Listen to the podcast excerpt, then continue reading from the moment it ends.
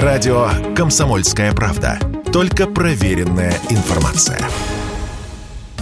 По примеру «Березки» в России возродят магазины для дипломатов. Точки беспошлиной торговли откроют в Москве и Петербурге. Там будут торговать электроникой, украшениями, табаком, спиртным и другой санкционкой. Но главное, доступны магазины будут только сотрудникам дипломатических служб, российских и международных. Принимать в таких торговых точках будут как рубли, так евро и доллары. Цены сразу будут указывать в трех валютах. Информация обо всех покупках будет ежемесячно поступать в российский МИД. Первые березки открылись в Советском Союзе в 1961 году. Доступ туда имели не только дипломаты, но и работающие за границей советские граждане, в том числе военные и моряки. Такие торговые точки работали не только в Москве и Ленинграде, но и в Сочи, Севастополе, Волгограде, Ялте, Новороссийске, Выборге и Находке. Цены были сильно завышены. К примеру, шерстяную кофту, продававшуюся в американских универмагах за 8 долларов, в «Березке» можно было купить за 18 долларов. Певец Лев Лещенко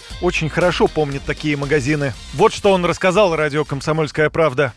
Когда у нас ничего не было, на рубли можно было купить только э, самые обычные продукты, а эксклюзива никого не было. Какой-нибудь копченой колбасы, икры, одежды какой-то эксклюзивной. Вот и все для этого. Для дипломатов придумали эти магазины. Ну, туда попадали некоторые из наших людей, которые работали за границей. На мой взгляд, это было некорректно, некрасиво чтобы не сказать другое слово. К чему хорошему это не приведет.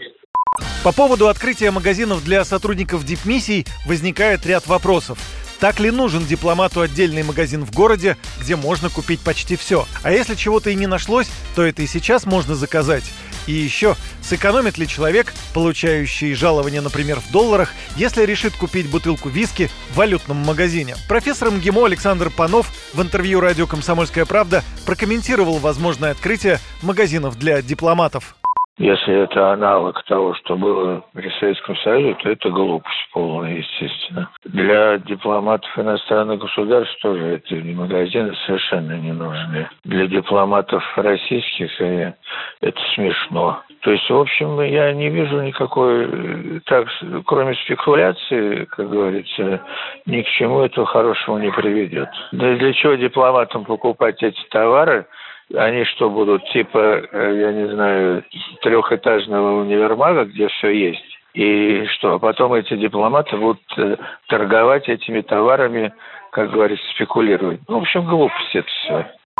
Другие эксперты считают, что идея создания магазинов Duty Free для зарубежных дипломатов направлена на продолжение беспрепятственной работы иностранных дипмиссий в России и совсем не означает возврата к советским магазинам «Березка». Как заявили в профильном подразделении МИД, операторы магазинов Duty Free для дипломатов выберут по итогам конкурса. Он же сформирует ассортимент товаров. Юрий Кораблев, Радио «Комсомольская правда».